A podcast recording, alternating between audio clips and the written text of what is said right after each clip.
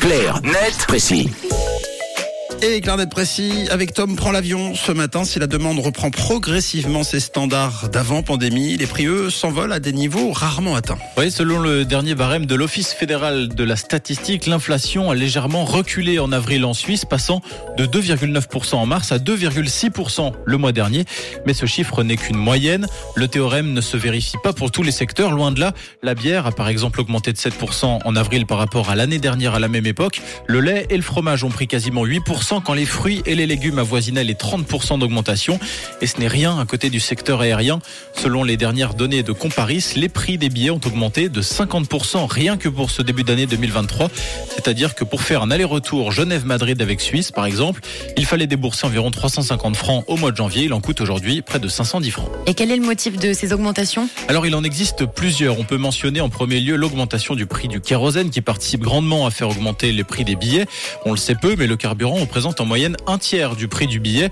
Donc la conséquence est directe. Qui plus est avec la guerre en Ukraine, pour certaines destinations, le temps de vol est parfois rallongé d'une à deux heures à cause de l'interdiction de survol de la Russie.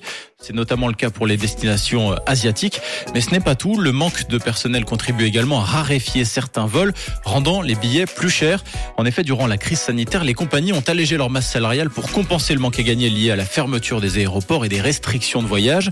Mais ces employés licenciés font aujourd'hui Et le Blick nous apprend que la compagnie suisse, pour euh, la citer de nouveau, offre depuis quelque temps de l'argent à ses collaborateurs s'ils renoncent à des jours de vacances. C'est dire la détresse de certaines compagnies. Et le problème s'empire évidemment quand des des milliers d'employés font des débrayages pour réclamer de meilleures conditions salariales. Et puis la troisième raison est plus euh, indépendante de, de la conjoncture, elle est plus technique. Elle concerne les moteurs sur les Airbus qui connaissent des ennuis. Là aussi, ça contraint des milliers d'avions à rester cloués au sol et donc à raréfier l'offre. Le tout dans un contexte où la demande est en pleine explosion en plus. Oui, les mesures euh, sanitaires étant levées, la population se remet à rêver de voyage. Le Blick nous apprend par exemple qu'au premier trimestre 2023, Suisse a transporté 3 millions de passagers, une augmentation de plus de 70% par rapport à la même période l'année dernière. Les prix des billets ne risquent donc pas de chuter de sitôt.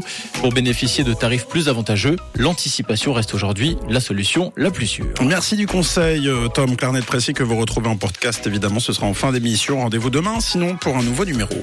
Une couleur. Une radio. Une radio. Rouge.